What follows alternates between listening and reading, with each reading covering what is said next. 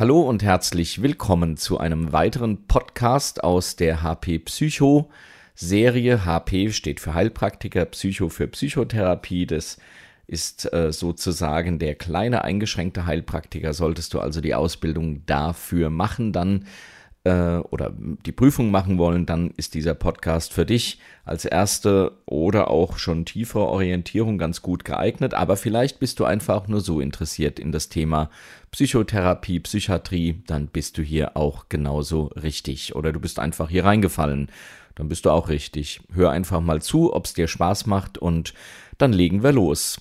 Wenn du es chronologisch hörst, dann weißt du, sind wir derzeit bei den Therapiemethoden. Also was kann man denn tun, wenn ein Mensch eine psychische Störung hat?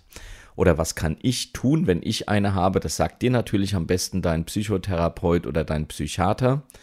Aber hier erfährst du schon mal so die grundlegenden Verfahren, die es gibt. Wir haben das letzte Mal angefangen mit Psychopharmaka. Das sind Tabletten gegen psychische Störungen, die eben helfen sollen, diese zu überwinden oder zumindest die ersten Symptome zu überwinden, um dann eben auch eine Psychotherapie gut machen zu können. Das ist manchmal notwendig. Heute sind wir bei den nicht pharmakologischen, biologischen Therapieverfahren. Hm, das hört sich ja schon einmal kompliziert an, ist es aber eigentlich gar nicht. Und es sind auch nur so eine, kleine, eine ganz kleine Lektion oder ein kurzer Podcast. Wir besprechen drei Stück, die es da gibt. Was heißt das? Nicht pharmakologisch, klar, sind keine Tabletten. Biologisch heißt, es sind aber auch, ist auch keine Psychotherapie, sondern es muss sich um irgendetwas anderes handeln. Eben Therapieverfahren, die auf den Organismus einwirken, man aber nicht unbedingt immer genau weiß, warum das so ist. Man weiß nur, dass es so ist. Schauen wir uns die dreimal an, die in diesem Bereich wichtig sind oder herausragend sind, nämlich einmal die Schlafentzugstherapie. Die wird meist bei depressiven Syndromen eingesetzt. Warum oder was steckt dahinter?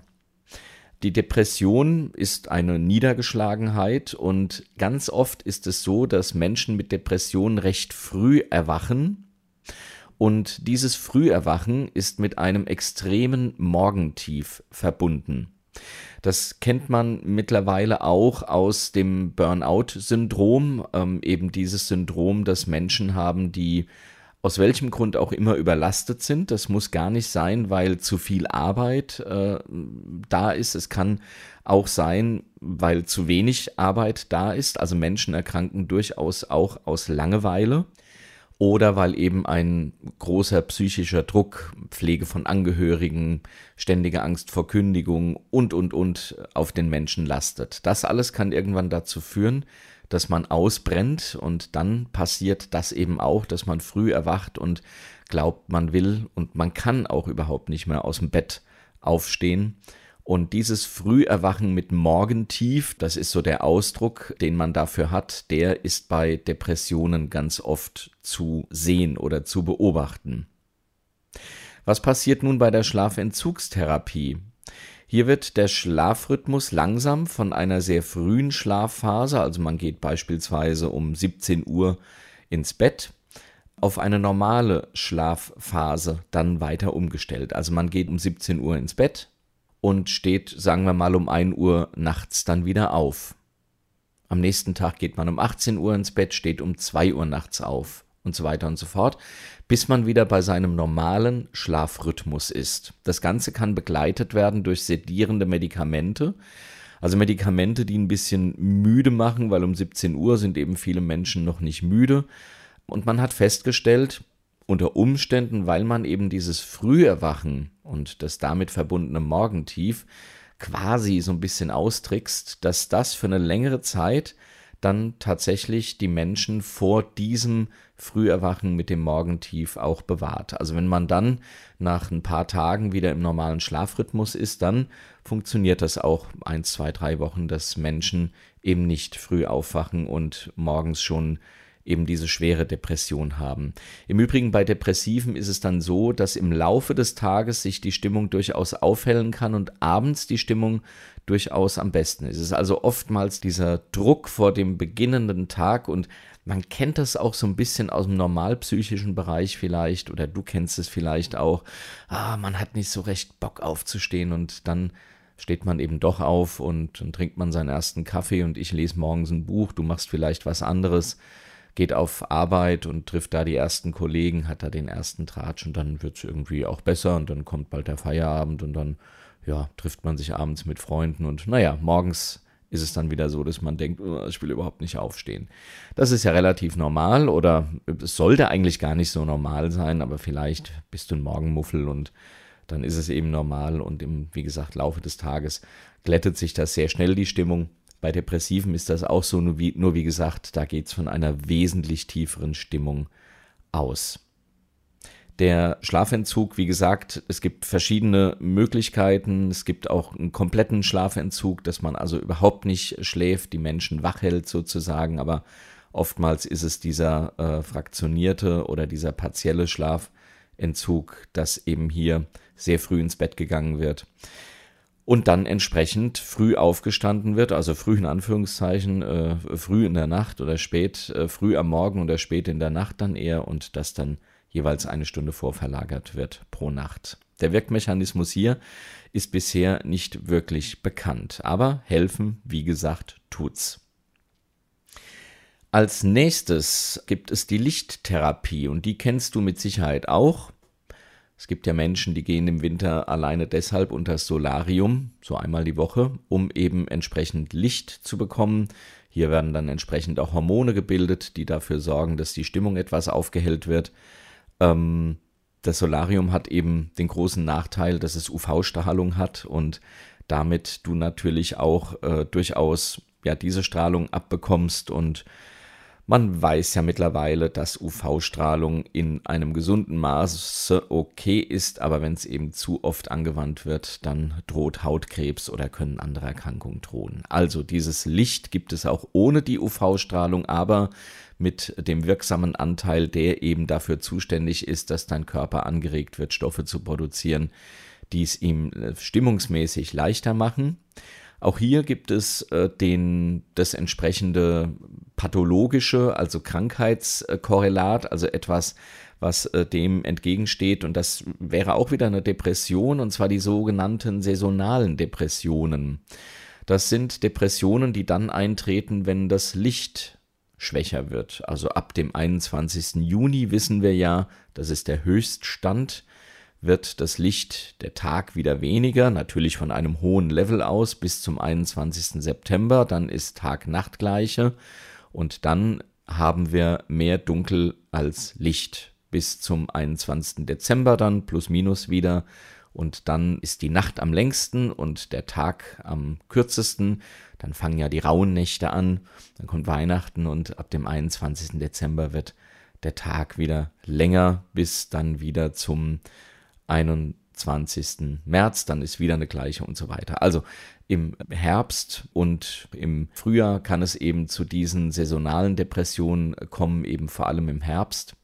Manchmal auch im Frühjahr, also gerade wenn das Leben wieder so aufblüht, das liegt dann aber weniger am Licht, gibt es auch Menschen, die da entsprechend reagieren und ja, äh, sowas wie depressiv werden. Das kann ja im Normalbereich natürlich sein. Es kann aber auch sehr quälend sein. Und da ist die Lichttherapie eben, kann helfen. Ähm, es gibt verschiedene Geräte, die es zu kaufen gibt. Die wenigsten eignen sich da wirklich für, wenn man mal den Warentest sich anschaut. Da lohnt es dann also schon entsprechend auch das Ganze vielleicht mit therapeutischer Begleitung anzugehen oder eben ein gutes Gerät zu kaufen. Das kann man sich dann auch an den Schreibtisch stellen. Aber wie gesagt, es gibt auch äh, therapeutische Einrichtungen, die so etwas machen. Da kann man dann von der Lichtwand gehen. Und das hilft in der Tat. Mit hellem weißen Licht, wie gesagt, wird hier entsprechend agiert bei saisonalen Depressionen und bereits nach drei bis vier Tagen wird tatsächlich eine Steigerung des Wohlempfindens beobachtet und es besteht eine Dosis-Wirkungsbeziehung. Das heißt, mit längerer Therapie werden auch größere Effekte erreicht.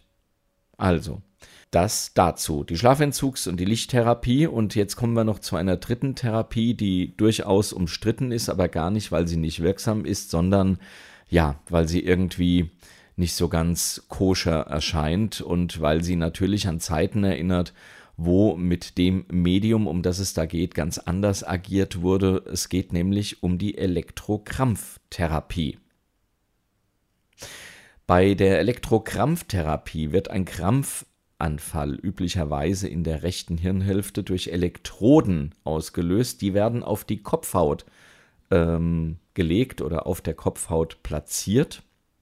Das Ganze findet unter Kurznarkose und unter muskelentspannenden, also Medikamenten, also Relaxantien statt. Das heißt, äh, da liegt ein äh, Patient, der Patient liegt dann auf einem, auf einem Bett, ist auch leicht angeschnallt, bekommt eben diese Medikamente und bekommt leichte Stromstöße in das Gehirn, allerdings nicht in, sondern über die Kopfhaut, ähm, werden da eingebracht. Und das hat zur Folge, dass entsprechend kurz gekrampft wird. Das bekommt der Patient allerdings gar nicht mit, denn er ist, wie gesagt, unter Narkose und auch unter äh, muskelentspannenden Mitteln. Und das wird vor allem bei wahnhaften und therapieresistenten, bei schweren Depressionen angewandt. Und man kann feststellen, dass nach, einer, äh, nach so einer Behandlung äh, Patienten durchaus für eine längere Zeit symptomfrei sind, beziehungsweise die Depressionen sich entsprechend zurückentwickeln. Sie kommen dann wieder und dann kann man das entsprechend wieder durchführen. Mittlerweile wird das auch mit starken Magneten mittlerweile gemacht. Also gibt es äh, einige andere Mechanismen, die wohl dieselbe Wirkung haben. Und es gibt noch eine, äh, es gibt noch etwas, wo es angewandt wird und das wird bei einer Psychose, einem psychotischen Zustand, nämlich einer Schizophrenie angewandt. Bei der katatonen Schizophrenie kann es zur perniziösen Katatonie kommen. Das heißt, hier wird dann entsprechend ein, ein Zittern äh, findet plötzlich statt und äh, hohes Fieber. Und das nennt man, wie gesagt, perniziöse Katatonie, kommt sehr selten vor. Aber da wird das auch angewandt. Also da wird der Patient auch entsprechend in einen sedierten Zustand verfrachtet und dann entsprechend mit der Elektrokrampftherapie behandelt. Perniziöse Katatonie oder schwere Depression. Das sind die drei wesentlichen nicht pharmakologischen biologischen Therapieverfahren. Im Übrigen weiß man bei der Elektrokrampftherapie auch nicht so recht, wie sie funktioniert. Wahrscheinlich ähm, ja, löst dieser, dieser Elektrostoß irgendetwas im Gehirn aus, was selbiges für eine gewisse Zeit dann wieder ruhig sein lässt. Ja, soweit dazu. Elektrokrampftherapie, also Lichttherapie und die Schlafentzugstherapie. Das sind die nicht pharmakologischen, biologischen Therapieverfahren. Und das war's auch mit diesem Thema. Soweit für heute. Und wenn du magst, dann abonnierst du einfach diesen Podcast oder schaust einmal auf hppsycho.de. Da kannst du noch mehr zu diesem Thema finden und auch kaufen äh, oder auf letchert.net. So viele Möglichkeiten. Bis hierhin, Horrido, alles Gute und auf bald.